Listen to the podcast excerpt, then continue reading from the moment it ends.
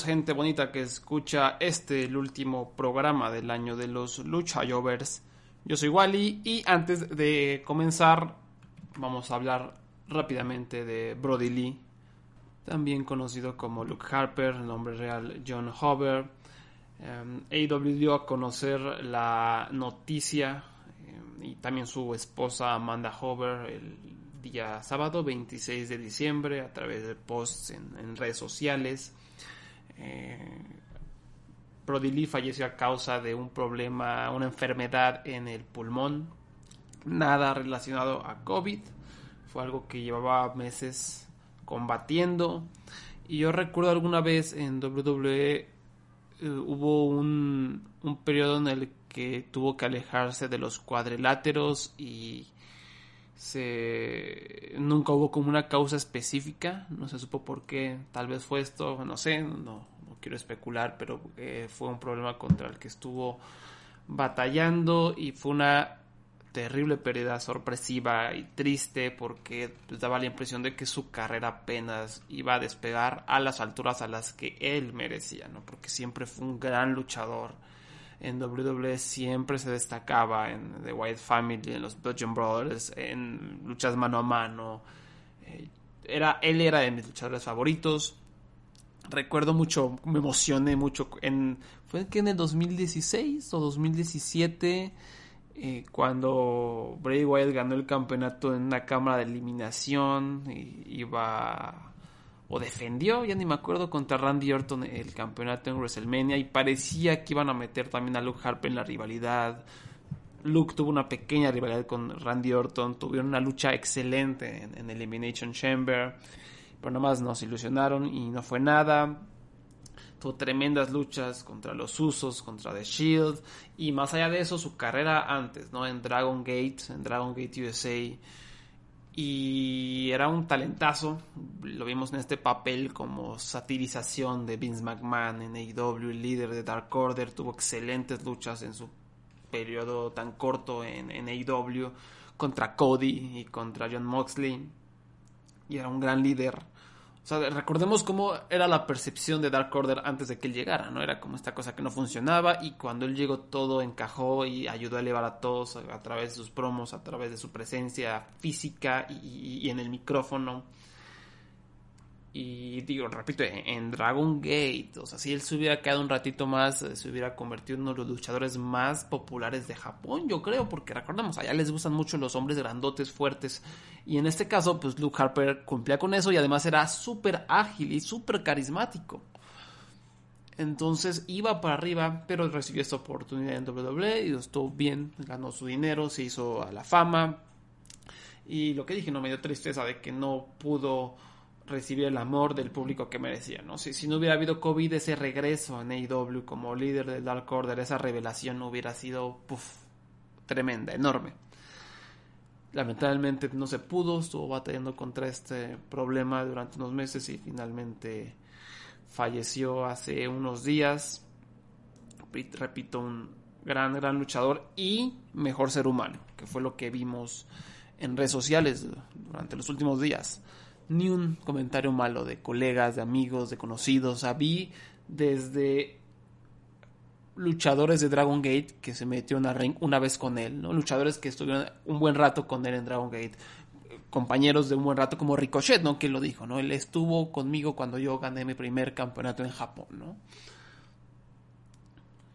Eh, hasta directores de cine, ¿no? Que trabajaron con él proyectos chiquitos, ¿no? Dijeron, no, yo trabajé con este hombre y se volvió mi amigo y era súper profesional, súper amigable, súper amistoso, amaba a su familia, eh, hacía todo bien, era un amor, ¿no? Y, lo viste, ¿no? Reporteros eh, de cine, reporteros de lucha, reporteros de deportes, todo fue como este eh, baño de elogios hacia lo que fue Luke Harper, John Haber, Brody Lee como ser humano. Y, y sí, o sea, todas las historias hermosas que compartían sus amigos, ¿no? Desde Kevin Owens. Acabo de ver un post que compartió, ¿no? De que llegó al aeropuerto de Canadá y vio este, esta botarga de, de los policías canadienses como un, venadito, no sé qué, era un alce, y dijo, no, tengo que tomarme mi foto, y estaba muy emocionado por tomarse su foto, ¿no? Y todas estas historias donde también te cuentan lo mucho que amaba a su familia, hay una foto por ahí eh, que está muy emocionado con unos calcetines con la cara de su hijo o su hija, no recuerdo. Eh, y sí, o ni una palabra mala de todas las personas, fue una lluvia de de anécdotas sobre lo que representó, ¿no? Y lo vimos, repito, desde el cine, lo poquito que hizo en el cine eh, dejó amigos en el camino, ¿no? Y lo mucho que hizo en lucha dejó a memorias para una eternidad. Eh, por ahí Gana, que es uno de, los hombres de finanzas de AEW, que fue parte de Voices of Wrestling, de WrestleNomics, por ejemplo, compartió un montón de hilos y de historias porque él era uno de sus mejores amigos. Y pues sí, obviamente es una gran pérdida, no solo como luchador, sino como ser humano, ¿no? Este hombre claramente sentó un ejemplo de lo que hay que hacer, ¿no? En la vida, disfrutar y elevar a las personas y ser buena persona y ser amable y ser una buena persona con tu familia, con tus seres queridos, con tus amigos, con tus compañeros, con tus desconocidos. Simplemente fue un ejemplo. O estos anécdotas, testimonios, son un ejemplo de pues, lo que hay también que aspirar. Em, y pues sí, un gran luchador, repito, fue, era uno de mis favoritos, era uno de mis indiscutibles favoritos, Brody Lee, y se va a extrañar y, iba para arriba, pero pues así es la vida, así es este terrible, horrible, apestoso 2020, y no nos queda más que recordar su carrera, recordar su legado, intentar eh, vivir un poquito con sus enseñanzas, lo que nos dejaron esos días, los testimonios, ¿no? De amabilidad y de amor hacia los demás. Y pues eh, descanse en paz, Brody Lee. Y a continuación, o lo que vamos a hacer el resto del programa es anunciar a los nominados de los premios Lucha Jovers 2020, ¿no? Galardonando a lo mejor de la lucha en todo el mundo, ¿no? Intento ser lo más objetivo posible y abarcar tantas empresas como sea posible de manera, repito, objetiva, porque hay mucha lucha, muchas empresas, no solo es AEW, WWE, New Japan, hay muchas, muchas empresas, y a pesar de las circunstancias hubo muy buenos eh, factores, elementos, luchadores, luchadoras, rivalidades, de todo, ¿no? Y recuerden, ustedes van a votar por los ganadores de esos premios. Yo determiné las nominaciones. Ustedes van a votar por los ganadores y también yo voy a dar a conocer mi ganador personal en algunos días, ya que terminen las votaciones, ya que pase Wrestle Kingdom, ya que acabe todo este tornado de, lucha japonesa. Pero eso, eso es lo que vamos a hacer, lo que ustedes también pueden ayudar para determinar a lo mejor del 2020. Entonces, voy a dar a conocer a todos los nominados y al final a los nominados al luchador del año, a los 20 nominados al luchador del año y voy a explicar a cada uno de ellos. Esa es la única categoría que voy a explicar. Las demás ya las explicaré cuando revelemos a los ganadores. No les voy a decir por qué elegí a este como nominado y a este no. Cuáles son las menciones honoríficas, porque creo que esta rivalidad, este luchador merecía estar en esta categoría durante el 2020. ¿Ok? Ustedes van a poder encontrar el formulario para votar en la descripción de este episodio y también en Twitter. La voy a poner ahí, la voy a pegar hasta arriba para que entres a mi perfil y ahí la puedas ver. Y ojo con lucha del año, sobre todo, nomás pónganme bien a qué evento fue o qué, o qué empresa, qué fecha fue, porque no me vayan a poner. El año pasado, por ejemplo, me pusieron varios, como dos o tres votos, Jake Lee contra Kento Miyahara, nada más. Todos los anulé porque lucharon dos o tres veces en el 2019 y yo no sé a quién ponerles ese voto. ¿no? Igual hubo muchos Johnny Gargano contra Adam Cole. ¿Cuál de las tres? Pues, ni modo, los anulé. Entonces, muy importante eso su lucha del año, pónganme bien qué evento y qué fecha. O uno de los dos. y un anuncio más. Este año no puse ningún premio de peor luchador, peor empresa, mojón del año, porque ya hay demasiada negatividad y de todos modos ya sabemos quiénes son los peores luchadores. Pues ya sabemos que The Fiend, ya sabemos que Dailies, o sea, la empresa, ya sabemos cuál es la empresa fascista que protege pedófilos, cuál otra va a ser, ¿no? Mojón del año, ¿cuántos mojones no hubo este año? El Speaking Out, eh, los mojones que demandan, los racistas, hay mojones, o sea, es más, sería insultante solo señalar a un mojón cuando hubo tantos mojones, ¿no? Entonces, de esta forma hay mucha negatividad, vamos a enfocarnos en lo mejor del 2020 y con eso vamos a revelar ahora sí a los nominados a los premios Lucha Jovers 2020, que repito, ustedes pueden votar por ellos. Empezamos con Empresa del Año. Los nominados son AAA, AEW, Dragon Gate, New Japan Pro Wrestling y Pro Wrestling Noah. Show del año. Tenemos a 10 nominados. Ustedes van a votar por 3. 3 de ellos. Los nominados son AAA, Triple Manía 28, All Elite Wrestling Revolution, CMLL el 87 aniversario, Dragon Gate Dangerous Gate 2020, Dragon Gate Final Gate 2020, New Japan Pro Wrestling G1 Climax Noche 13, que incluyó las luchas de Osprey contra Taichi, Ibushi contra Suzuki y Okada contra Shingo. New Japan Pro Wrestling Wrestling Kingdom Noche 1, que fue el 4 de enero. Noah New Sunrise 2020, que fue el 4 de enero. Stardom Yokohama Cinderella 2020 y Tokyo Yoshi Pro Wrestling Wrestle Princess 2020. Son los 10 nominados. Luego tenemos equipo del año, ¿no? Y equipo puede ser tag team o trío. Nominados son Kenny Omega y Hangman Page de All Elite Wrestling, Kota Minora y Jason Lee de Dragon Gate, Eruption, Saki Akai, Yukio Sakaguchi y Kazusada Higuchi de DDT, Dangerous Takers, Zack Sabre Jr. y Taichi de New Japan, y los Young Bucks, Nick y Matt Jackson de All Elite Wrestling. Repito, cuando revelemos a los ganadores voy a explicar cada caso y a las menciones honoríficas. Rivalidad del año, una muy competida, fue difícil simplemente agarrar las 5, pero estos son los nominados. Go Shosaki contra Katsuhiko Nakajima, Pro Wrestling Noah. Hangman Page contra Kenny Omega, AEW.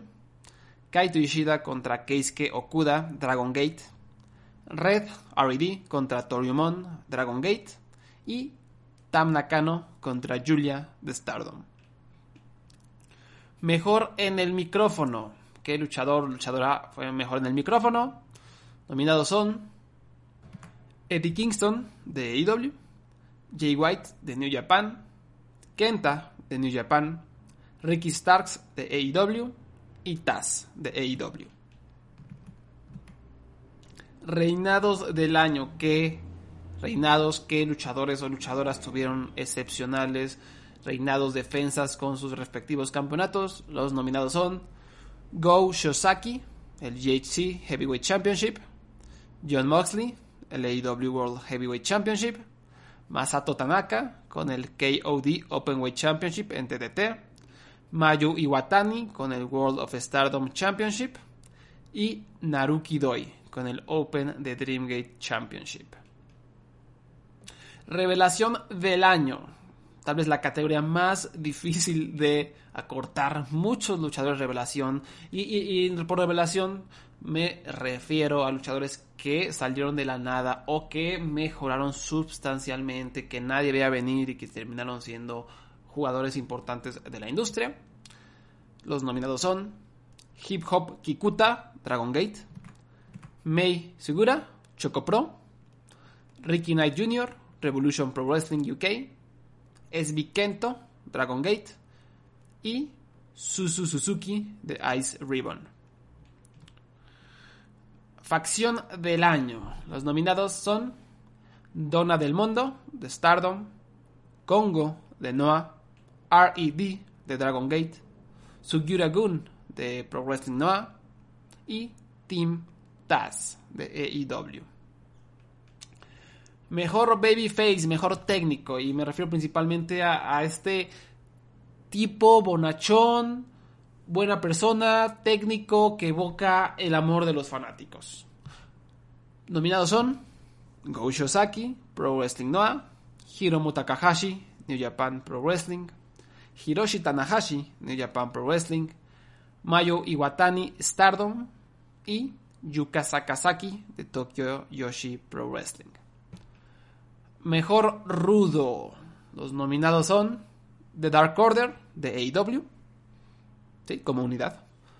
Eita de Dragon Gate. Jay White de New Japan Pro Wrestling. MJF de AEW y Taichi de New Japan Pro Wrestling. Mejor nuevo tema de entrada y repito, no es que sea su luchador favorito o su empresa favorita, voten objetivo, escuchen los temas y digan, ¿saben qué? Este tema es el mejor. ¿eh? No es de que sea su luchador favorito, repito. Ahí van a estar también los eh, links para que escuchen las canciones. Son canciones que estén disponibles para escuchar. Por ejemplo, no tengo Masquerade de, de Dragon Gate, a pesar de que es un tema mojadismo, porque no va a salir hasta mediados del próximo año. Entonces, a lo mejor ya están en los, en los awards del próximo año, ¿no? Por pronto son canciones que podamos escuchar y podamos determinar cuál es la mejor. Los nominados son Brody Lee, He is Exalted, el nuevo tema de Evil en New Japan, el nuevo tema de Katsuhiko Nakajima, Enoa, Eddie Kingston, Cold World, su tema, y Sting con el tema Arrival.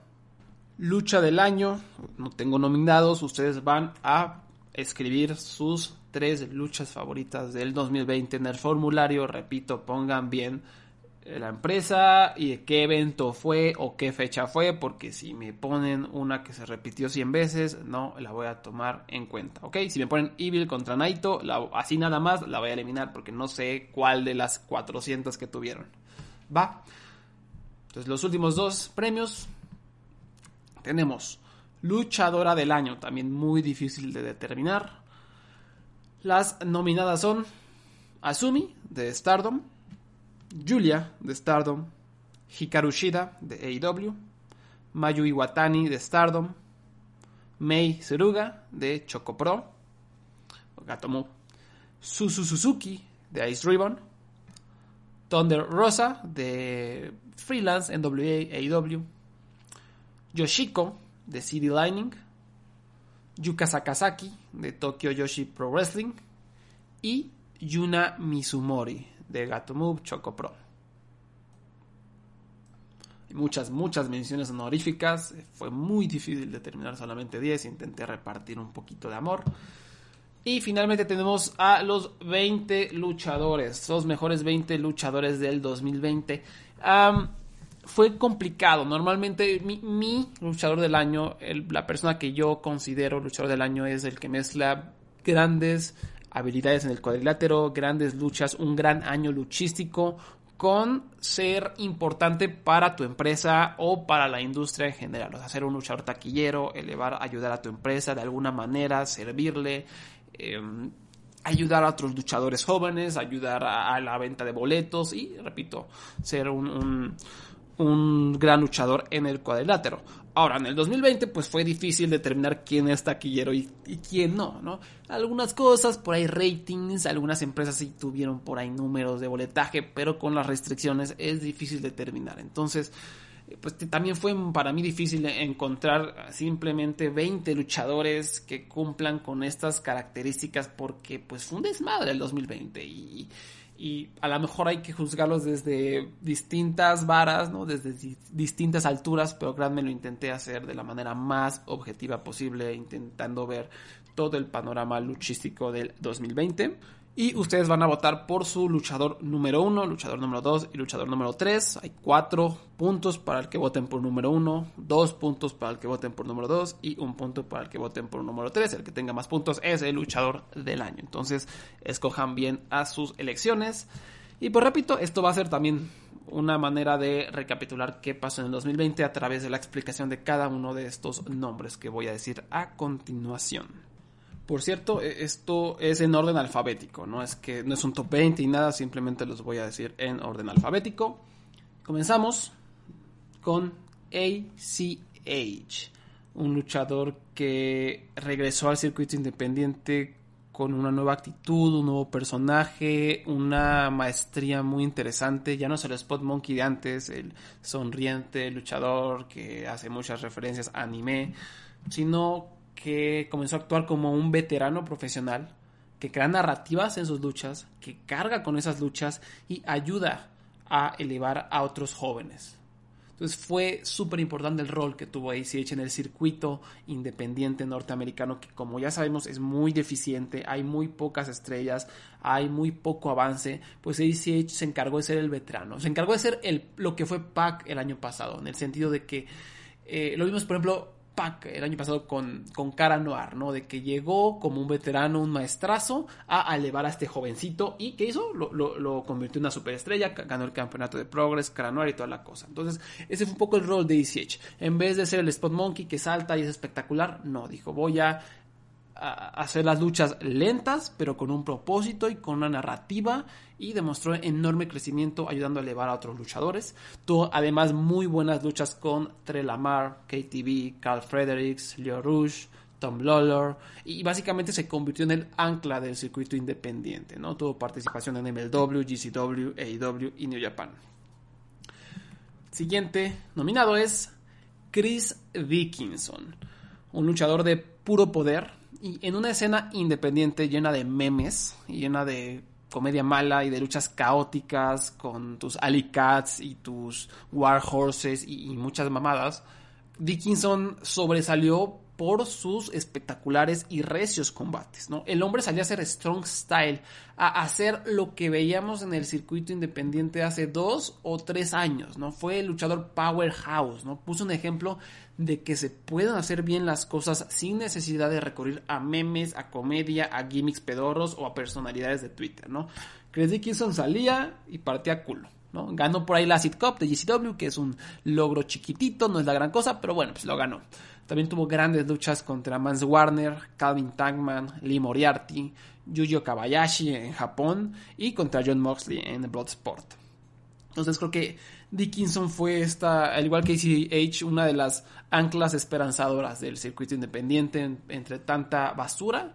Pues Dickinson sobresale como este pate a traseros absoluto que siempre fue muy entretenido de ver. Tercera nominación es Emi Sakura.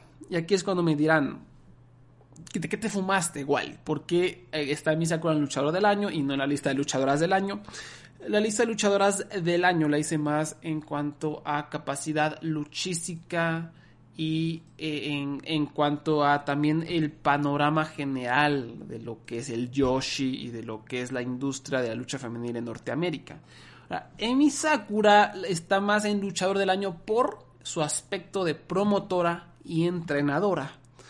Porque lo que hizo, la creatividad que aplicó durante la pandemia me pareció espectacular, ¿no? Emi es la entrenadora, la líder de Gato Move. Y como no podían hacer shows, ¿qué hizo? Vamos a agarrar este pequeño espacio, esta oficina de dentistas, y empezar a hacer shows aquí y desarrollar historias y encumbrar a mis luchadoras, a mis pupilas.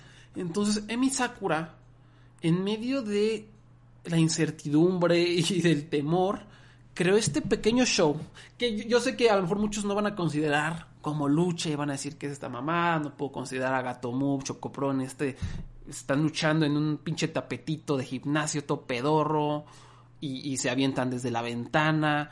Muchos dirán, eso no es lucha, pero para mí lo que hizo Chocopro, lo que hizo Gato Move y lo que hizo obviamente Misakura como su líder fue crear este pequeño concepto lleno de positividad, lleno de buena energía, con toques de comedia y con muy buenas luchas, muy buenas historias para darnos un poquito de luz durante la pandemia. O sea, me acuerdo durante todo ese verano de terror, ¿no? De, Donald Trump, del Black Lives Matter, de, la opresión, del coronavirus, de toda la negatividad que había en el planeta, veías Chocopro y era todo lo contrario. Eran bonitas historias, eh, luchadoras y luchadores muy dulces, dando un poquito de comedia, intentando alegrarte el día.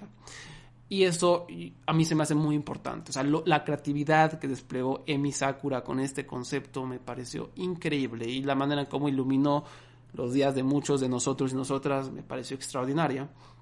Y además, ayudó a elevar a sus, estudiantes, a Valiyanaki, a Meisuruga, a, a, Lulu Pencil, a quién más, a, a, Ayuna Mizumori, por supuesto. Entonces, ayudó, o sea, si tú ves al principio de Chocopro a, ciertas luchadoras como Suruga, como Mizumori, y ahora las ves a finales del 2020, mejoraron luchísticamente. Habrá sido un tapetito pedorro, pero lo que hizo Emi Sakura con este concepto es darles entrenamiento, entrenamiento y ayudar a curtirse en, un ambiente totalmente difícil, en donde a lo mejor es más difícil eh, transmitir emociones y donde es más difícil desarrollar historias, pues de alguna manera lo lograron. Y para mí eso tiene enorme mérito y por lo tanto Emi Sakura yo la considero como una de las mejores luchadoras del 2020, no por lo que hizo, porque obviamente se metió al ring, por ayudar a sus luchadoras, por curtir a la próxima generación de Yoshis y por darnos a, todo el planeta este concepto tan importante de, de, Pro y tan lindo y tan dulce durante una época que donde necesitamos de esa luz.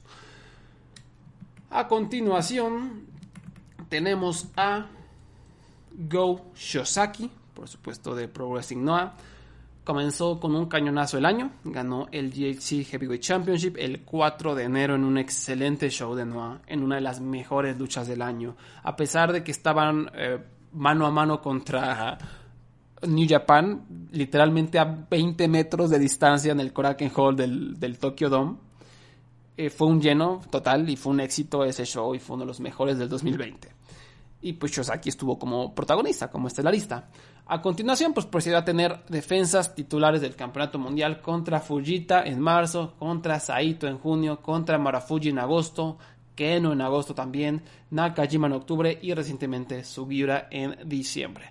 Estas dos últimas, como saben, contendientes a luchas del año, orgásmicas, mojadas, de 5 estrellas, 4 estrellas, 3 cuartos, lo que quieran. Muy aclamadas universalmente. Muchos amaron la defensa contra Fujita, fue muy polémica porque tuvo un careo como que duró como tres años. Estuvieron ahí, fue algo totalmente casi surreal. Incluso algunos la llamaron creativa e innovadora, no fue algo que no vimos, fue algo distinto a lo que habíamos visto en la pandemia hasta ese momento, en las luchas eh, de arena vacía. Bueno, si te gustó está bien y si no también. La lucha con Saito fue muy importante porque Saito fue el último oponente de Misawa y todo este reinado de Go Shosaki a lo largo del 2020 fue como la lucha, fue evocar el espíritu de pelea de la vieja Noah, del ring verde, del ring de Misawa. Shosaki es el último pilar, ¿no? Que batalló en, esa época dorada, ¿no? y con este reinado no, no solo homenajeó a la historia de Noah, sino que soportó embates brutales, soportó diferentes estilos para seguir reinando, para seguir luchando por el viejo espíritu de pelea de Pro Wrestling Noah. Entonces fue un reinado lleno también de narrativa. Luego tuvo esa defensa de una hora contra Keno, que se fue, en la duración de sus combates se convirtió en un tema muy importante Luego defendió contra Nakajima en 42 minutos de pelea y en 51 minutos contra Sugiura, donde acabó destrozado. Esa fue como la creciente historia durante la segunda mitad del 2020. ¿Cuánto va a poder aguantar Shosaki antes de que se derrumbe? O sea, ¿cómo es que puede aguantar tanta metralla? Estas tres, prácticamente tuvo tres defensas de que dos horas y media en total entre todas. Su brazo totalmente vendado, parecía el brazo de una momia al carnal. Eh, entonces, fue, fueron estas defensas que no solo fueron defensas, fueron un homenaje, repito, a Noah con la narrativa de cuánto va a poder aguantar este vato, que por fin, después de tanta, a lo mejor polémicas, muchos hablaba de que Shosaki es el hombre infravalorado de Noah, que nunca tuvo su gran reinado, que nunca tuvo ese, eh, esos momentos tan importantes para la empresa, pues aquí lo tuvo. Y ayudó a guiar también a Noah durante un periodo difícil que fue el de la pandemia. Y además estuvo envuelto en una tremenda rivalidad con su compañero de equipo Nakajima, quien lo traicionó en el verano para unirse a Congo. Y pues fue un mar de buenas luchas, de buena narrativa, donde eh, le dio mucha atención a Noah. Porque si compramos Noah a principios del 2020 a Noah en diciembre del 2020, es un mar de diferencia. O sea, no hoy en día ya es considerada otra empresa importante que hay que seguir, que hay que echarle el ojo. ¿Y quién fue su as? ¿Quién fue su campeón durante todo el año desde el 4 de enero hasta ahora? Go Shosaki. qué pedazo de reinado tuvo. A continuación, siguiente nominado es Hiromu Takahashi, una bola ardiente de carisma y poder taquillero. Hiromu inició el año ganando el campeonato junior en la contendiente lucha del año contra Osprey. Al día siguiente retiró a Yushin Thunder Liger. Procedió a tener otro luchón contra su super rival Dragon Lee en febrero antes de que empezara el desmadre de la pandemia. Llegó el reinicio y participó en la New Japan Cup, perdón, que fue de peso abierto y a pesar de él ser junior, llegó hasta la semifinal sucumbiendo ante Okada. Cuando ocurrió todo el heel turn de Evil, que se unió a los, eh, al Bullet Club, perdón, fue el Hiromu quien le ayudó más a elevar a Evil su personaje, cosa que no pudo hacer Naito con sus despliegues eh, carentes de energía. Hiromu, con su personalidad, con su energía, con sus carcajadas de maniático, él ayudó a vender ese heel turn de Evil, ayudó a, a, comprender lo dolorosa que fue la traición. Mientras Naito estaba haciéndose pendejo con su carita de tengo hueva, Hiromu estaba gritando diciendo, no, ¿por qué me traicionas? Y fue lo que vendió esa personalidad nueva de Evil. En julio precisamente enfrenté a Evil por el doble campeonato y a pesar de ser técnicamente un junior, llevó a Evil al extremo ¿no? De hecho tuvo la victoria visual, recuerdan, tuvo el conteo de tres. él ya esencialmente derrotó a Evil. Técnicamente lo derrotó, pero pues este Dick Togo se metió, sacó a Refe hizo todo. Pero ahí estuvo. Hiromu prácticamente ganó el campeonato mundial. Luego perdió el campeonato junior frente a Ishimori en agosto, una gran lucha. Estuvo en la final del torneo junior en parejas. Y eh, a finales del año procedió a dominar Best of the Super Juniors. Tuvo un montón de grandes luchas contra Desperado, Eagles, Zuki. O sea, no importa qué tan malo eres, este Hiromu iba a sacarte algo bueno. Eh, finalizó ese torneo con la gran final en el Nippon Budokan contra Desperado, una lucha que muchos seguro tendrán en su top 10 o top 5 del 2020, una lucha tremebunda. Y pues durante todo ese tiempo pocos tuvieron la energía de Hiromu, ¿no? A pesar de los baches de New Japan, eh, el consenso siempre fue positivo alrededor de este hombre, a pesar de que Ibiri, Sanada y, y que Okada, que, que hueva, Hiromu siempre era como, bueno, ahí está Hiromu en el cartel y sabemos que eh, en él podemos confiar y él nos va a entretener y él va a dar una gran lucha. Y así fue, ¿no? Fue el que constantemente generó atención para la empresa y yo me atrevería a decir que fue el hombre más taquillero de New Japan. Una junto con Dragon Gate, New Japan, Dragon Gate fueron las únicas empresas en Japón que lograron meter más de, mil personas en una arena durante el 2020 y creo que Hiromu fue muy, muy importante para lograr eso. A continuación tenemos nominado a John Moxley, quien obviamente tuvo un tremendo reinado como campeón mundial pesado en AEW, una de las empresas importantes del 2020. Derrotó a Jericho a principios del año en AEW Revolution para ganar el campeonato. Le fue muy bien ese pay-per-view en cuanto a compras. El, público estaba siempre mojado con Moxley, tenía unas tremendas reacciones. Y después llegó la pandemia, procedió a defender el campeonato contra Jake Hager, Brian Cage, Darby Allen, MJF, The Butcher, Eddie Kingston, Lance Archer y Mr. Brody Lee. Esta última contra Brody, Lee fue una gran, gran lucha en, en Double or Nothing. También tuvo esa tremenda rivalidad con Eddie Kingston, en donde se la vendieron todo a base de promos auténticos, cautivaron a las audiencias. Eh, terminó en esa lucha de yo me rindo contra Eddie Kingston, muy buena. Y, durante todo este proceso, AEW siguió haciendo muy buenos números en Dynamite y en los pay-per-views que John Moxley protagonizó o encabezó. Cuando perdió el campeonato contra Kenny Omega en Winter is Coming, que también fue un miércoles un Dynamite, ese show tuvo mejores ratings que Monday Night Raw eh, del lunes siguiente. O sea, técnicamente John Moxley, protagonizando un pay-per-view, venció a WWE. Entonces, pues Moxley tiene el argumento taquillero a todo lo que da, el, argumento de ratings, el argumento de buenas luchas, ayudó a pasar por un periodo difícil de pandemia. No sé si a lo mejor faltó esa lucha indiscutible del año para mí, a lo mejor para ustedes no. Eh, no hay una que yo dijera, ah, luchón del año, no, pero sí hubo muy buenas, ¿no? Repito, sobre todo contra Brody, contra Kingston. Pero sí, a Moxley creo que sin, sin pedos entró en esta lista. A continuación tenemos a Jonathan Gresham de Ring of Honor. Ring of Honor tuvo un gran inicio de año y luego llegó la pandemia y se fue todo, ¿no? Pero Gresham empezó siendo campeón en pareja con Lethal. Dicen que, junto a Lethal tuvo una gran lucha en pareja contra Bandido y Dragon Lee en The Crash. Yo no la vi, pero dicen que son muy buena. Vamos a creer en ello, pero independientemente de, ese detalle, pues vino el cierre la pandemia, nos quedamos sin Ring of Honor hasta septiembre y cuando regresaron con el Pure Tournament, Jonathan Gresham fue cuando se pues, empezó a elevarse y demostró que eh, él tiene el potencial de, ser una pieza muy, muy, muy importante para la empresa. ¿no? Y el torneo mismo fue una bocanada de aire fresco. Gresham dominó, ganó el torneo, se convirtió en el nuevo campeón Pure, o sea que es doble campeón en parejas y Pure, y lo ganó derrotando a Utah, Wheeler, Seidel, Josh Woods y finalmente a Tracy Williams. ¿no? Esas luchas fueron muy buenas, sobre todo contra Utah y contra Williams.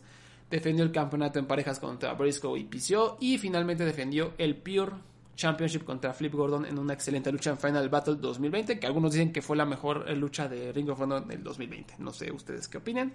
Yo no lo digo, pero por ahí lo dicen. Además, en las Indies tuvo una gran lucha por ahí contra Lee Moriarty en octubre. Creo que esto fue del, del Collective, ¿no? De su Collective pedorro, pero esa fue una gran lucha. Eh, y pues ahí está. Creo que Gresham fue una herramienta importante que demostró grandes habilidades. Ayudó a, una empresa a volver a hacer ruido después de meses de estar en la oscuridad. Y creo que merece su lugar en esta lista. A continuación tenemos a Kaito Ishida de Dragon Gate. Ishida lo que hizo es llevar el estandarte de los jóvenes, o, más bien el mensaje de Dragon Gate eh, de este 2020, el mensaje de, elevar a los chavos, el mensaje del relevo generacional. Ishida fue uno de los elementos claves de ese movimiento. Él comenzó el año siendo campeón Bravegate, procedió procedió a defender el campeonato contra Genki en una gran lucha en Osaka en febrero antes del cierre por la pandemia. En el reinicio participó en King of Gate y llegó hasta la semifinal. En el camino derrotó a Jason Lee, Okuda y al entonces campeón mundial Naruki Doi. Em, luego perdió en la semifinal contra el mismo Doi. Eh, y en el transcurso del torneo inició su rivalidad contra Okuda. ¿no? Ya saben, ya lo he hablado mil veces, ya expliqué esta rivalidad con Okuda, fue tremenda. Eh, primero Ishida defendió el Brave contra Okuda en junio en una lucha de cuatro estrellas mojada y recia. Y durante esas semanas lo que pasó es que Ishida se empezó a elevar, ¿no? Se hizo evidente su capacidad, su calidad, su carisma. O sea, de ser un chavo prometedor, pasó a ser un futuro campeón mundial. ¿no? Y en los siguientes meses lo siguió comprobando, ¿no? Tuvo una increíble rivalidad con Okuda, he explicado mil veces, acabo de decirlo, ¿no? Con tremenda narrativa, giros, drama, luchas tremendas. Ishida intentó seducir a Okuda para que se uniera a R.E.D. Por un momento parecía que lo iba a hacer. Incluso le ayudaba a ganar luchas este Ishida. Pero Okuda dijo en él, hizo una doble traición espectacular para quedarse en, en la generación de Dragon Gate. Durante este periodo, Ishida también eh, defendió el Brave Gate contra Yosuke Santamaría en Dangerous Gate, una gran lucha de cuatro estrellas. Luego perdió el campeonato en una contendiente a lucha del año frente a Okuda en Gate of Destiny y perdió la revancha en otra lucha excelente contra Okuda en Kobe World 2020. Finalmente participó en la que será ya considerada legendaria Unity's Band Match, la lucha entre R.E.D. y Toryumon en donde Ishida fue el penúltimo luchador eliminado de la contienda y por lo tanto fue clave para hacer desaparecer a Torimon en Final Gate. Entonces Ishida fue partícipe en, la mejor lucha eh, de Dragon Gate en 2020 y que va a, ser considerada como una lucha clave y legendaria para el futuro cercano de, de esta empresa. Nuestro siguiente nominado es de Pro Wrestling Noah, Katsuhiko Nakajima un hombre que viene cargando con el peso de una corrida fallida como es de la empresa que tuvo hace algunos años. Nakajima desarrolló un nuevo personaje en 2019, más rudo, más patea traseros y en 2020 lo hizo explotar. Inició el año perdiendo el campeonato en parejas que tenía con Go Shosaki, esto fue el 5 de enero, pero luego ganó el campeonato de Wrestle One, eso parecía hace una eternidad, o sea, parece que Wrestle One existía hace 10 años, pero no, apenas desapareció en en abril, creo, del, 2020. En fin, Nakajima derrotó a Inaiba el 12 de enero para ganar este campeonato. Tuvo una gran, gran, gran defensa titular contra Shotaro Ashino en febrero en Wrestle One. Y luego lo perdió en marzo ya en los últimos días de la empresa. Pero en Noah se pusieron las cosas muy interesantes, ¿no? Perdió la final del Global Tag League frente al poderosísimo equipo de René Dupré e hijo de Dr. Wagner Jr. Luego, en abril, derrotó a Sugiura para ganar el campeonato nacional, que defendió ante Manabu Soya, ante Inoue, antes de perderlo con Keno en agosto. Días después traicionó a su compañero de años en Axis, Shosaki, para unirse a Kongo. Y a pesar de que parecía que iba a florecer una rivalidad entre Keno y Nakajima, no. Nakajima se unió a Keno, se unió a Kongo para comenzar una guerra ahora contra Shosaki. Entonces ha habido una dinámica muy interesante, un aquí triángulo muy, muy eh, eh, fascinante, con narrativas, con posibilidades de traición. Después Nakajima ganó el N1 Victory y derrotó en la final a Kaito Kiyamiya para así enfocar la mirada en Go Shosaki. Tuvo una de las mejores luchas en pareja del año en Korakuen Hall unos días antes del aniversario de Noah, en donde por cierto cubrió a Shosaki a la mitad del ring en esa lucha en parejas. Y bueno, así en Yokohama Budokan perdió ante Shosaki en cuarenta y tantos minutos en una lucha tan enojada que muchos tienen como su lucha del año o por lo menos contendiente a ella. Entonces, grandes historias, grandes luchas, grandes rollo de personajes, presencia de superestrella y lo que dije hace rato con Go Shosaki, ¿no? De que eh, Noah no estaba tanto en el mapa y Nakajima ayudó a que ya estuviera en el mapa, que tenemos que prestarle atención a Noah. El siguiente luchador en la lista es Kenny Omega. Kenny es el hablar del mundo luchístico. Algunos decían que AEW lo estaba desperdiciando, a pesar de que pues, Kenny siempre ha estado ahí en las semiestelares. Fue el evento estelar de su show debut. Siempre está en la prominencia, siempre están fuertes rivalidades. Pues en 2020 le cayó la boca a todos y se elevó como la super mega estrella que es. Empezó el año ganando un number one contender match al lado de Hangman Page. Ganó los campeonatos en pareja junto a Hangman y las luchas eran muy buenas. O sea, contra SCU hubo por ahí una creo que de tríos, o sí, de tríos, y luego la lucha en parejas, tremendas. Hangman y Kenny procedieron a defender los campeonatos en luchas geniales contra los Lucha Brothers, otra vez contra SCU. Kenny tuvo un Iron Man de 30 minutos muy aclamado contra Pac.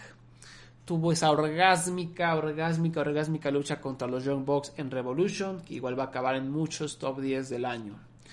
Después fue partícipe en la lucha de Stadium Stampede de Double or Nothing, que fue igual favorita de muchos y muchas. Siguió defendiendo ese campeonato en parejas, en total fueron nueve defensas titulares antes de sucumbir ante FTR. Y en el camino, Kenny también estuvo involucrado en luchas excelentes contra Trent, contra Best Friends, contra Sammy Guevara, donde defendió el campeonato de la AAA, contra Dark Order, eh, y, durante también todo ese tiempo estuvo fintando con traicionar a Hangman. O sea, no fue una tradición convencional tipo Marty Janetti y Shawn Michaels en el set del barbero que lo avienta por la ventana, no. O sea, aquí Kenny no, no brutalizó a nadie. Fue un slow burn, ¿no? Fue poco a poquito, no lo atacó por la espalda, simplemente se separaron. Y en ese proceso Kenny abrazó este lado más arrogante para desarrollar el personaje del mejor del mundo, ¿no? De la máquina de mejores luchas. Aplastó a Sonic Kiss, como debe ser, porque es una Jover. Derrotó a Pentagón en una gran lucha, en un torneo rumbo al retador número uno por el campeonato mundial. Y ya, un hombre lleno de confianza, llegó a la final del torneo y venció a Hangman Page. Y luego venció a Moxley en el evento estelar de Winter is Coming, que como ya dije, tuvo mejores números de rating demo que Monday Night Raw y con ello arrancó un acuerdo de negocios con Impact, que fue el habla de la industria durante una o dos semanas, les levantó el gallinero tantito a Impact, pero luego Impact ya este, dejó caer las papas y la cagó, pero esa es otra historia. Y además de eso, vino a México, defendió el megacampeonato de AAA contra Laredo Kid en una lucha mojada en Triple Manía, que tal vez es la mejor de México en 2020. Entonces, ayudó a la empresa, fue taquillero, tuvo grandes ratings, grandes luchas individuales, grandes luchas en parejas, eh, tuvo la mejor lucha en México del 2020 posiblemente, o una de las mejores, y estuvo envuelto en una de las mejores también rivalidades del año con Hangman Page. El siguiente nominado es su amante dorado, Kota Ibushi quien empezó el año con un luchón contra Okada en Wrestle Kingdom, luego perdió contra White, lo, lo, que no sabíamos en ese entonces, pero iba a arrancar una rivalidad bastante interesante. Ganó el campeonato de parejas con Tanahashi en febrero, parecía el inicio de una gran división en parejas, pero llegó el COVID. En la New York Cup perdió en el segundo round contra Taichi, luego perdió el campeonato en parejas contra Dangerous Takers en Dominion en una excelente lucha perdió la revancha en Summer Struggle en Jingu, pero a pesar de las derrotas, esa dinámica con Tanahashi fue fascinante y Bushi le ayudó a, vender muy bien. Tuvieron uh, buenos agarrones. Luego tuvo un excelente G1 Climax, excelentes luchas contra Ishii, White, Osprey, Suzuki, Taichi. Cargó al bulto de Sanada a una gran lucha en la final, la cual por cierto ganó, o sea, ganó el G1 Climax y Bushi. Perdió el maletín en una buena lucha contra White en Power Struggle, pero pues, eh, ya sabemos que de consolación le dieron la oportunidad por ganarlo todo de vuelta, esa es otra historia. Entonces, luchísticamente creo que Ibushi tuvo un gran año ganó el G1 Climax, tuvo grandes luchas contra todo tipo de oponentes, una rivalidad interesante y bien desarrollada con White, fue campeón en parejas, contendientes a lucha del año, ahí estuvo al tiro, ayudando, siendo una de las piezas más interesantes de la empresa. A continuación tengo a Laredo Kid, ¿no? E-, él está aquí por ser súper constante. No luchó mucho, pero lo que tuvo fue excelente. O sea, tuvo un montón de luchas de cuatro estrellas. Empezando por AAA en Querétaro, un Six-Man que tuvo él y los Lucha Brothers contra los Ingobernables. Luego contra LA Park en Lucha Fighter, para mí fue la mejor lucha de ese torneo, tremenda. En Autoluchas siempre era el highlight de esos eventos, contra Octagon Junior, contra Drago, contra Místesis y Octagon Junior en triple amenaza, defendiendo el campeonato crucero. Y finalmente esa lucha excelente contra Kenny Omega. Entonces, pues Laredo simplemente fue consistente y tuvo luchas muy divertidas con lo poco, la poca oportunidad que tuvo. Y siguiente en la lista tenemos a Mayu Iwatani, la as de Stardom, la luchadora más taquillera de Japón, pero también la persona que ha levantado a Stardom, empresa que no tuvo el mejor año en términos de taquilla. Mayu fue quien le salvó las papas en varios shows. Mayu era la que les generaba la taquilla. Y pues como luchadora, como campeona fue excelente. Em, empezó el año siendo campeona mundial, eh, la ostentadora del cinturón rojo, el World of Stardom. Tuvo una excelente defensa contra Momo Watanabe en el show de aniversario. Tuvo excelentes luchas no titulares contra Takumi Roja, contra Saki Kashima. Defendió contra Jungle Kyonan una buena lucha en julio. Luego tuvo un tremendo 5-Star Grand Prix que incluyó el luchón contra Starlight Kid. Acabó con 10 puntos en el torneo, le fue bastante bien, aunque no lo ganó. Defendió el campeonato mundial contra Shuri en el Yokohama Budokan, un show muy importante, uno de los mejores del año. Y luego defendió contra Takumi Hiroha en octubre en una gran, gran lucha de las mejores del año para Stardom. Terminó perdiendo el campeonato contra Utami Hayashishita en noviembre en Sendai Cinderella en otra gran lucha y parezco disco rayado con gran, gran, gran lucha, pero eso es lo que hizo Mayu Iwatani en el 2020 y no hay de otra. Y ahorita trae una rivalidad muy interesante con Tam Nakano, que pues, era parte de su unidad, pero ya anda con sus nuevas amiguitas y las fricciones están muy interesantes. En conclusión, pues Mayu tuvo un montón de buenas luchas, protagonizó los shows más importantes de la empresa, incluyendo el excepcional Yokohama Cinderella en Budokan o en el Yokohama Budokan, mostró poder taquillero, ayudó a la empresa a navegar por terrenos inciertos y tuvo un tremendo año. Siguiente en la lista es Naruki Doi, quien empezó el año como campeón de Dreamgate en Dragon Gate durante la primera mitad del año ayudó a Dragon Gate a navegar por el COVID y lo más importante, mantener las cosas estables mientras comenzaba el paso de la antorcha a la generación más joven. Entonces, mientras Dragon Gate preparaba este movimiento para encumbrar a los chavos, tenían a Naruki Doi al mando del barco para que todo transcurriera bonito, sin altercados. Y su reinado como Dreamgate fue excelente en cuanto a calidad. La lucha contra Casey en febrero, arriba de 4 estrellas, y muchos la tienen arriba de 4 y media. Luego defendió contra Susumu en Champion Gates, Osaka, en, en otra lucha mojada de 4 estrellas y un cuarto. Fue el MVP indiscutible de King of Gate, porque sus luchas fueron de las pocas divertidas de ese aburrido torneo fueron de las pocas luchas que no se sentían secas, ¿no? Contra Bigar Shimizu, contra Kai, contra Kaito Ishida. Esta última la perdió, pero ayudó a elevar a Ishida como un killer con la capacidad de hacer grandes cosas. Ganó un Battle Royale para meterse de nuevo a las semifinales de King of Gate. Tuvo luchas buenas contra Ishida en la semifinal y contra Eita en la final.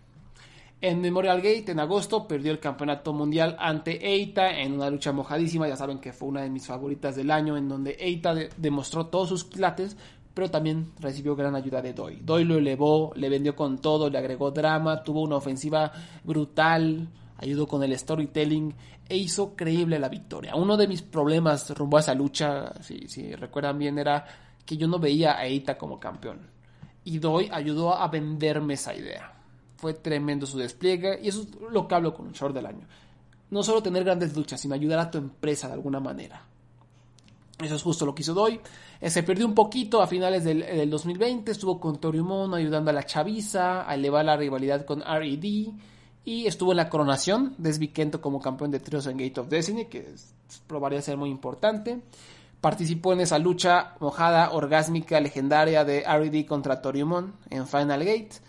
Sea, básicamente estuvo una de las mejores luchas en la historia de la empresa fue su campeón mundial un buen rato, les ayudó a dar estabilidad y fue el MVP de su torneo más importante. Por eso yo lo considero contendiente al luchador del año. Después tenemos también de Dragon Gate a SB Kento. Este morro debutó oficialmente el 22 de diciembre de 2019. Tiene 20 años. Y subió como la espuma rapidísimo. En 2020 tuvo exhibiciones importantes, mostró carisma y técnica a pesar de la poca experiencia, empezó a derrotar oponentes y veteranos como Don Fuji, fue creciendo y se convirtió en el enfoque de la empresa. Este mocoso, porque es un mocoso todavía, eh, recuerden lo emocionado que yo estaba cubriendo Dragon Gate, ¿no? E-, era lo más fascinante o de lo más fascinante del cartel, verlo crecer tan rápido, ver cómo la empresa tenía los huevos para empujarlo, eso fue increíble. Y era muy atractivo en cada show de Dragon Gate. Finalmente en noviembre se unió a R.E.D., se cambió de nombre y ganó el campeonato de tríos cubriendo a Bigar Shimizu. En las semanas venideras hizo rendir a los grandes nombres y leyendas de la historia de Dragon Gate como Yoshino, Naruki Doi, Susumu, Genki Horiguchi. Defendió el campeonato de tríos en Gate of Origin, siguió dando de qué hablar y finalmente fue el gran protagonista de la lucha del año en Dragon Gate, la Unit Disband en Final Gate contra Torimon en donde cubrió o hizo rendir a Genki Horiguchi, a Susumu Yokosuka, a Naruki Doi y finalmente al gran heredero, al estandarte de la dinastía Dragón, a la leyenda, a Dragon Kid. lo hizo rendir a la mitad del cuadrilátero en la lucha del año. Entonces, un hombre es Vikento que terminó por asentar los planes de Dragon Gate. La ejecución de estos planes, del paso de la batuta, del paso de la antorcha, como lo quieran llamar, estos planes dependían principalmente de este morro de 20 años. Y el morro derechito no tuvo ni un pedo en ejecutarlo todo a la perfección, en hacer la transición suave. Entonces, qué importante fue Svikento para una de las empresas más importantes del 2020 y una de las más taquilleras de todo el planeta como fue Dragon Gate. Repito, solo New Japan y Dragon Gate lograron meter a más de mil personas en arena en 2020 en, en Japón. A continuación tenemos de eh, New Japan Pro Wrestling a Shingo Takagi.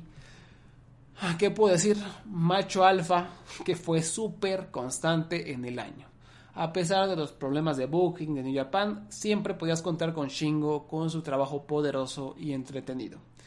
Empezó el año siendo el MVP de ese Gauntlet pedorro en Wrestle Kingdom, donde ayudó a ganar los tríos para los ingobernables. Unos días después, o fue el día siguiente, en New Year's Dash, tuvo una excelente e infravalorada lucha en parejas al lado de Evil contra Ishii y Goto, ¿no? Esta, estas luchas que se te olvida que pasó, o sea, parece que fue hace 10 años, pero revísenlas, si tienen tiempo, vuelvan a ver esa lucha en New Year's Dash. Evil y Shingo contra Ishii y Goto está mojadísima, mojadísima. Luego en Fantástica Manía fue partícipe de, de, lo más destacado del torneo. O sea, en Fantástica Manía siempre es pan con lo mismo y hay pocas cosas que de verdad emocionen pues Shingo estuvo involucrado en lo mejor, que fue un pequeño storyline que tuvo con Dulce Gardenia, en donde Dulce lo intentaba besar durante varias fechas, lo, intentaba besar, Shingo no se dejaba, no se dejaba, y al final no pudo, Gardenia lo besó y el Koraken explotó. Fue una storyline muy simple, en donde Shingo ayudó a elevar a este morrito, al, novato de, de las MLL. O sea, con un pinche beso lo encumbró e hizo que el, que el Koraken explotara es chingo, es, un privilegiado, increíble. Luego ganó el Never Openweight Championship en febrero venciendo a Goto en una tremenda lucha y una semana después tuvo la que yo considero un contendiente a lucha del año contra Ishii. Llegó COVID. Tras el reinicio tuvo la mejor lucha de la New Japan Cup contra Sho. Luego defendió el Never Openweight contra Shaw también en Dominion, en otro gran combate. Luego contra Desperado. Luego lo perdió contra Suzuki en, adivinen qué, una gran lucha. En el Juan Climax fue un toro, fue un toro auténtico contra White, Cobb, Ishii, contendiente a lucha del año contra Osprey, contra Ibushi, contra Okada y lo hablamos en detalle cuando, ah, cuando Tony y yo hablamos de G1. Fue una lucha que elevó la historia de Okada, elevó la historia de su crecimiento, ¿no? Fue lo que hizo Shingo por él. O sea, le vendió, le hizo todo. Fue la única vez que Okada convenció con su pinche cobra pedorra porque Shingo lo ayudó, porque Shingo así lo hizo, así lo vendió. Tuvo 8 puntos en el World Tag League junto a Sanada. Y, también, además de todas estas grandes luchas y toda esta constancia, los detallitos, ¿no? Me viene a la mente mucho este detalle, ¿no? Que, que habla de su pasado en Dragon Gate, ¿no? Cuando Evil traicionó a Naito y salió todo un desfile de rufianes para ayudar a Evil y ninguno de los ingobernables ayudaba a Naito. Eh, Shingo, eh, Sanada no hizo ni madres, como siempre una patata, como siempre una pinche patata. Shingo agarró el micrófono backstage y dijo, ah, yo no fui porque fíjate que pues yo respeto mucho a mis compañeros y a mí se me pidió que no interfiriera, que no ayudara bajo, bajo ninguna circunstancia. Entonces, ese detalle narrativo por explicar un hoyo enorme en la trama de New Japan, en esa horrible rivalidad que fue Evil contra Naito, Shingo la intentó tapar con este detalle narrativo que aprendió en Dragon Gate, donde las historias duran décadas. Y son de las cosas que también elevan su trabajo y eh, para mí lo elevan como uno de los mejores luchadores de todo el mendigo planeta. A continuación tenemos a Shun Skywalker. Skywalker empezó el año en exilio y atrapado en México, pero ahí aprovechó al máximo sus oportunidades. O sea, en vez de perderse, en vez de ponerse a llorar, estuvo al tiro y se curtió en escenarios duros y complicados, en Abucalpan, en Jalisco, en Mazatlán, en Hidalgo. Para mí fue el mejor trabajador o el mejor luchador en México en 2020. Fue un año triste y, terrible y con muchos baches, pero yo creo que Shun, la cantidad de luchas buenas que tuvo, nadie más, ¿eh? Por ahí Laredo Kid, como ya dije, y ahí luego, está Shun. Estuvo en DTU, en IWRG, en Mi Sagrada, sus luchas constantemente eran buenas, a pesar de oponentes, a pesar de escenarios, funcionaba todo bien con él. Ganó el retador número uno por el Rey del Ring, derrotando a hijo de Canis Lupus, perdón.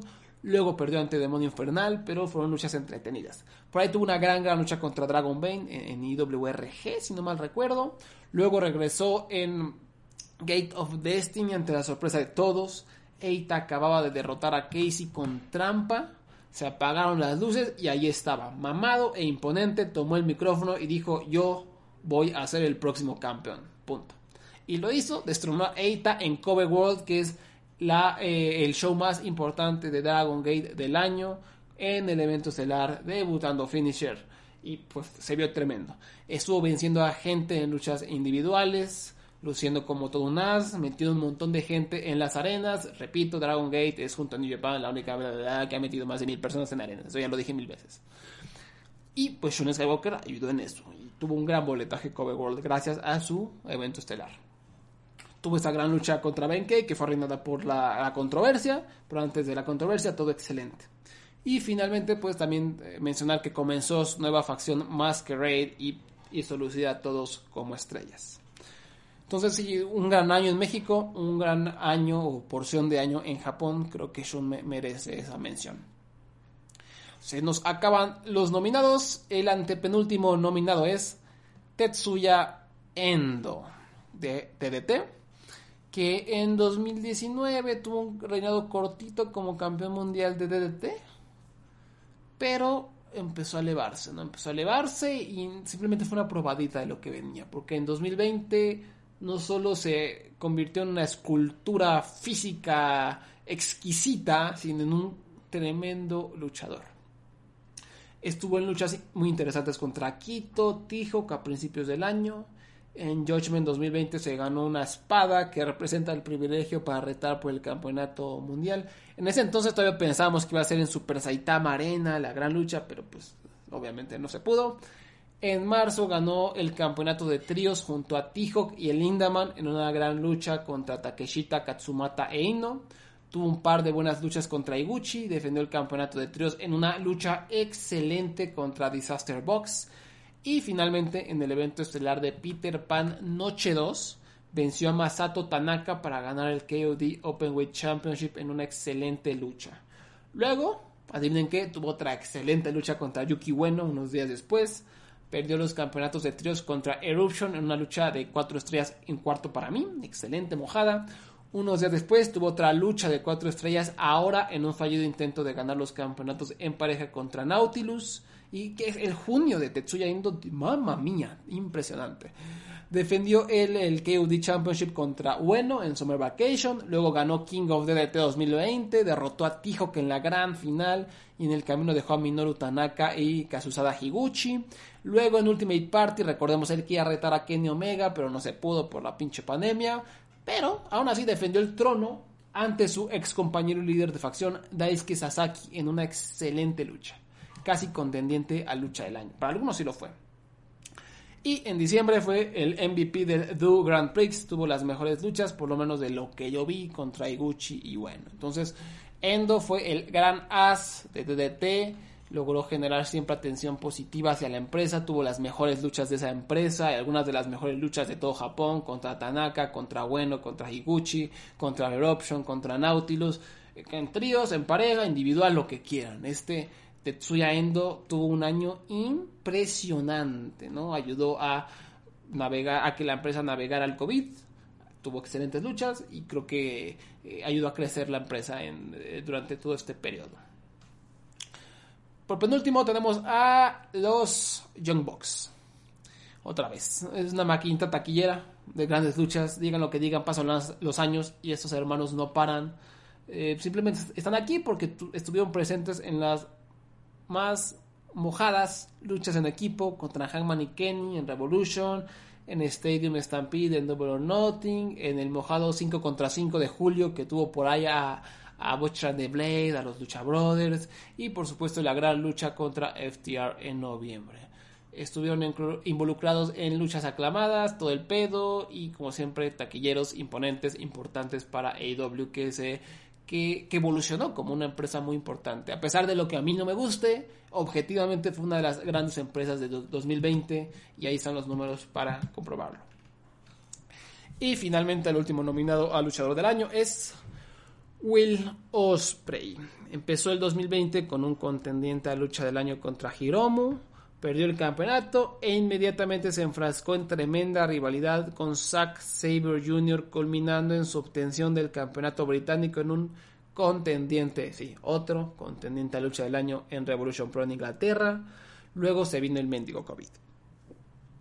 No podía viajar a Japón, pero ¿qué hizo? Se puso a partir culo, se puso a ayudar a otras estrellas. Tuvimos esa lucha de arena vacía contra B. Priestley muy buena y comenzaron los shows de Epic Encounters de Revolution Pro. Y aquí Will Ospreay para mí hizo su caso de luchador del año. En cinco cortos shows, el cabrón tuvo puras luchas de cuatro estrellas o más. Y ayudó a elevar y a crear nuevas estrellas inglesas. A pesar de lo pobre que es el, la escena británica, pues Will Ospreay se puso las pilas, se puso a la escena al hombro, ayudó a elevar a Callum Newman, que por cierto es alumno, a Michael Oku, a Kyle Fletcher y lo más importante, a Ricky Knight Jr., que terminó siendo uno de los luchadores revelación del 2020 y tuvo una lucha casi contendiente a lucha del año en el último show de, Epic Encounters. Y qué importante es Will Ospreay siempre, siempre velando por, los, por la escena. Recordamos hace unos años ayudó a elevar la escena australiana, ya había ayudado a elevar la escena británica, quedó despedazada y dijo Will Ospreay no hay pedo, yo me rifo y ¿qué hizo? Siguió elevando la escena británica. A pesar de, de las cenizas sacó a Ricky Knight Jr., sacó a Michael Locke, sacó a Colum Newman, sacó a Kyle Fletcher.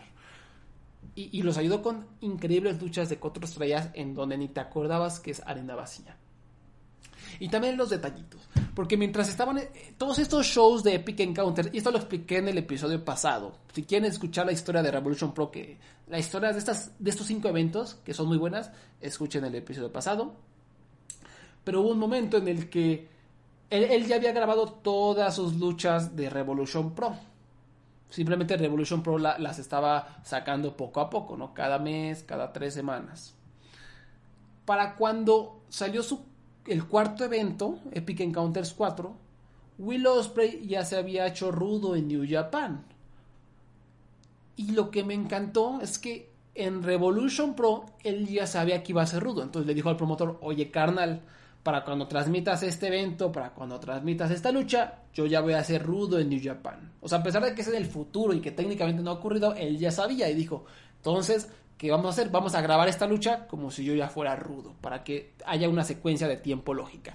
Y esos detalles old school, como me maman y se agradecen, y Will Spray, genio. Y además de lo que hizo en Revolution Pro de ayudar a la escena, de crear nuevas estrellas, regresó a New Japan, participó en el G1 Climax y adivinen qué, fue uno de los MVPs. Grandes luchas con Ishii, Ibushi, White, Takagi y acabando con su heel turn venciendo a su rival Okada e iniciando una nueva facción, The Empire. Entonces sí, pues Will Ospreay, como siempre, gran luchador, ayudando a la escena, ayudando a la industria y deleitándonos con grandes rivalidades contra Zack Sabre Jr., contra eh, Ricky Knight Page, Ricky Knight Page contra, contra Ricky Knight Jr. y ahora contra Okada, además de, como siempre, su calidad luchística en el cuadrilátero. Entonces, en resumen, luchadores del año, ACH, Chris Dickinson, Emi Sakura, Go Shosaki, Hiromu Takahashi, John Moxley, Jonathan Gresham, Kaito Ishida, Katsuhiko Nakajima, Kenny Omega, Kota Ibushi, Laredo Kid, Mayu Iwatani, Naruki Doi, SB Kento, Shingo Takagi, Shun Skywalker, Tetsuya Endo, Will Ospreay y los Young Bucks. Ustedes van a poder votar por sus ganadores. Repito, sigan bien las instrucciones. Va a estar el link en la descripción de este episodio y en Twitter. Para cerrar, simplemente quiero hablar rapidísimo del calendario que va a haber en la semana Wrestle Kingdom 2021. Siempre en enero hay muchas luchas mojadas de Japón vamos a recorrer rapidísimo el calendario, ¿no? Las luchas que hay que tener en, mente. No todas son transmitidas en vivo, algunas van a tardar en llegar a, nuestros ojos, pero hay que estar al tiro. El 31 de diciembre tenemos Choco Pro número 76. Eh, va a estar por ahí luchando Lulu Pencil, Toru Owashi y la estelar por el campeonato eh, Asia Dream a Emi Sakura y Kaori Yoneyama contra Mei Suruga y Baliyan Aki. ¿no? Hay una historia muy interesante entre Suruga y Aki que se unieron y, y han crecido luchísticamente todo el 2020, tal vez culminando con una victoria frente a la gran Emi Sakura y la gran Kaori Yoneyama. Ice Ribbon, Ribbon Mania 2020, esto va a ser también el 31 de diciembre en a las 11.30 am de Japón en el Korakuen Hall. Las luchas que hay que ver son Risa Cera contra Akane Fujita por el, por el Fantasy Ice Title. Hay una lucha que se ve muy buena. Hamuko Hoshi, Tsukasa Fujimoto y Nanae Takahashi contra Rina Yamashita, Ibuki Yoshi y, perdón, Ibuki Hoshi y Tsukushi. Eh, tenemos la estelar Susu Suzuki, una de las grandes revelaciones del 2020 contra Saori Ano. Esta va a estar bastante buena. En DDT, la tradición de todos los 31 de enero ya, que es el Shuffle Tag Tournament, son como digamos las parejas increíbles. Son lucha, no, son parejas aleatorias, ¿no? Eh, y se enfrentan en un pequeño torneo que acaba ese mismo día. Las parejas son Yuyo Kabayashi y Harashima contra Yuya Aoki y Yuki Onaya, round 1. Akira Hyodo y Makoto Oishi contra Takuya Nomura y eh, Konosuke Takeshita, round 1. Drew Parker y Danshoku Dino, ay Dios, contra Yasufumi Nakano y Yuki Ueno, esto va a estar muy extraño. Y Hideyoshi Kamitani y Chris Brooks contra Daisuke Sekimoto y Tetsuya Endo, también del round 1. Y repito, va a haber cuartos de final, semifinales y final. El primero de enero, YMCA New Sunrise 2021, que normalmente es la empresa de Yoneyama, normalmente hay un poco de comedia, no hay cartel anunciado. Choco Pro 77, no hay cartel anunciado. Entonces, el 1 de enero no va a haber ni madres, hasta el momento. El 2 de enero empieza lo bueno, All Japan Pro Wrestling New Year's Wars 2021, que año tan decepcionante tuvo All Japan Pro Wrestling, una lástima, pero el booking de Shuji Ishikawa es como para quemarlo que haya por aquí.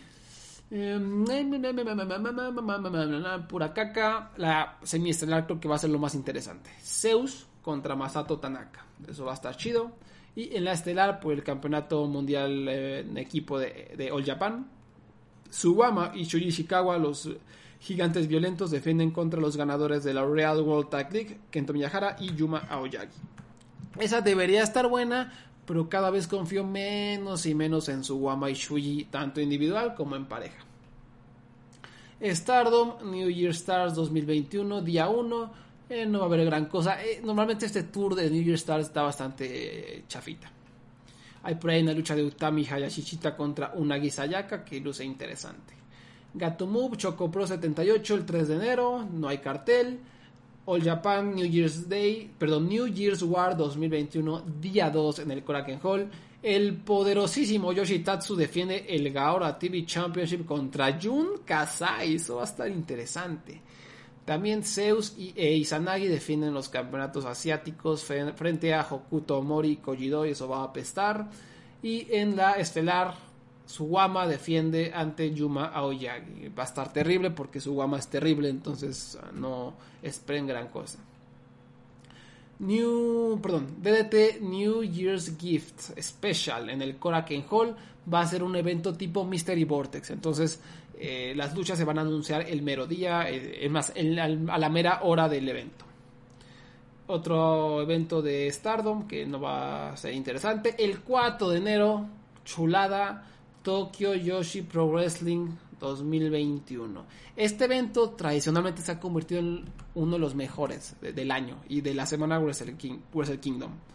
Es de Tokyo Yoshi Pro, empieza con Susumi contra Arisu Endo que está debutando, Marika Kobashi y Moka Miyamoto contra Pom Haruyuki y Haruna Neko, Shoko Nakajima contra Hyper Misao, Aya Kong, Mizuki y Raku contra Miu Watanabe, Nao Kakuta y Mirai Mayumi, Sakisama y Mei San Michel contra Hikari Noa y Senashori, eso va a estar interesante. Miyu Yamashita contra Maki Ito, mano a mano, eso va a estar espectacular.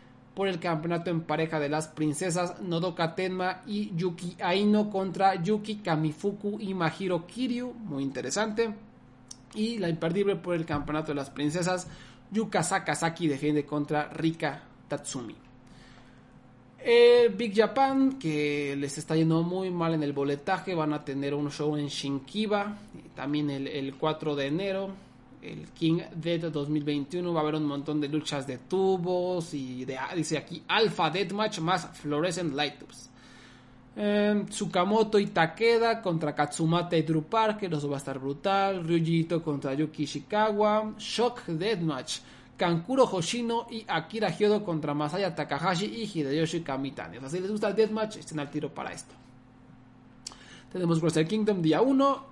Yo supongo que voy a grabar un previo. Todavía no sé qué pedo. Falta muy poquito. Ya me está empezando a dar ansiedad. Espero que sí.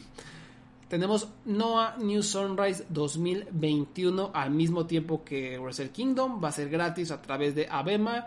Y las, igual las luchas por el momento están pactadas para anunciarse el mero día, al estilo Mystery Vortex.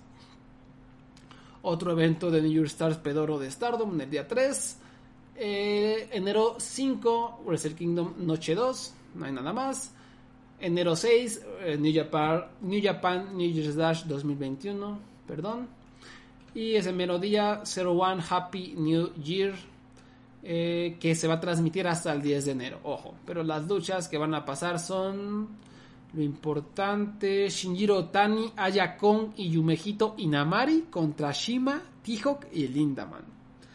Quiero, quiero, decir esto: Tihok y Lindaman, perdón, Shima, pero eh, ya, ya están siendo víctimas de Shima. O sea, Tihok y Lindaman tienen tanto por ofrecer a la industria y, Shima nada más los trae por aquí por allá en luchas molerísimas que que no ayudan, porque T-Hawk tendría que ser el as de alguna empresa y el Lindaman tendrá que ser el as junior de alguna empresa. Y se la pasan con Shima aquí en luchas eh, como unos nómadas pedorros. Y es una lástima. El evento estelar de este evento de Zero One es por el campeonato mundial. Hayato Tamura defiende ante Masato Tanaka. Tanaka es una pistola. Entonces, lucha que veas con Tanaka mano a mano, vela. Eh, va a estar buena. Va a haber un otro show de Big Japan, New Year. Ay Dios. Ah, ok, esta lucha igual va a suceder el 2 de enero, pero se va a transmitir hasta, hasta el 14 de enero. Y hay puras luchas extrañas, ¿no? Yuyo Kabayashi contra Yasufumi Nakano por el campeonato mundial. Y por el campeonato de Deathmatch va a defender Minoru Fujita ante Takumi Tsukamoto en una lucha de focos. Ah, y también mención honorífica, Freedoms. Eh, recientemente tuvieron un show el 25 de diciembre, el Bloody Christmas, que también ya es un evento tradicional. Siempre está bastante entretenido si te gusta el Deathmatch. Esta la van a transmitir el 5 de enero. Entonces, pues estén al tiro con el tío Robert y con el tío Real Hero que, suben todo eso. La, estelar, eh, escucha interesante. Es un King of Freedom's World Championship Glassboard Fluorescent Light Tubes y Alpha Deathmatch. No sé qué es Alpha Deathmatch. Toru Sugiura defiende ante Masashi Takeda, el rey del Deathmatch. Entonces eso va a estar chido. Por ahí hay una lucha en parejas de Deathmatch por el campeonato en parejas de Freedoms. Violento Jack y Mamut Sasaki defienden ante Brahman Shu y Brahman que eh, retiro lo dicho. Em, pues sí, ese es el. No está así que te cagues la semana de Wrestle Kingdom, pero hay luchas interesantones. ¿no? El, Shuffle Tag Team de DDT siempre está divertido. Esa lucha de Suzuki contra Saori Ano en Ice Ribbon va a estar muy buena. Choco Pro va a estar divertido. Eh, Zeus contra Masato Tanaka. Masato Tanaka retando por el campeonato de Zero One. Eh, y esperemos que su Suwama contra Yuma Oyagi no sea un desastre. Y por supuesto, eh, creo que de todos estos, además de Wrestle Kingdom, si yo recomendaría ver un solo evento es el de Tokyo Yoshi Pro. Ese va a estar muy bueno y siempre se pone bueno el ambiente los 4 de enero en, en el Koraken Hall y así termina el programa de los Lucha Jovers largo, pero revisitamos un poquito lo mejor del año. Repito, voten por los premios Lucha Jovers. Espero que coincidan un poquito con mis luchadores del año y voy a explicar todo a detalle, cada nominación, cada, cada categoría en unas semanas cuando determinemos a los ganadores de los premios. Tienen un par de semanas para votar, entonces pónganse al tiro Redes sociales, arroba luchayovers en Twitter, diagonal luchayovers en Facebook. Y descanse en paz, Brodily.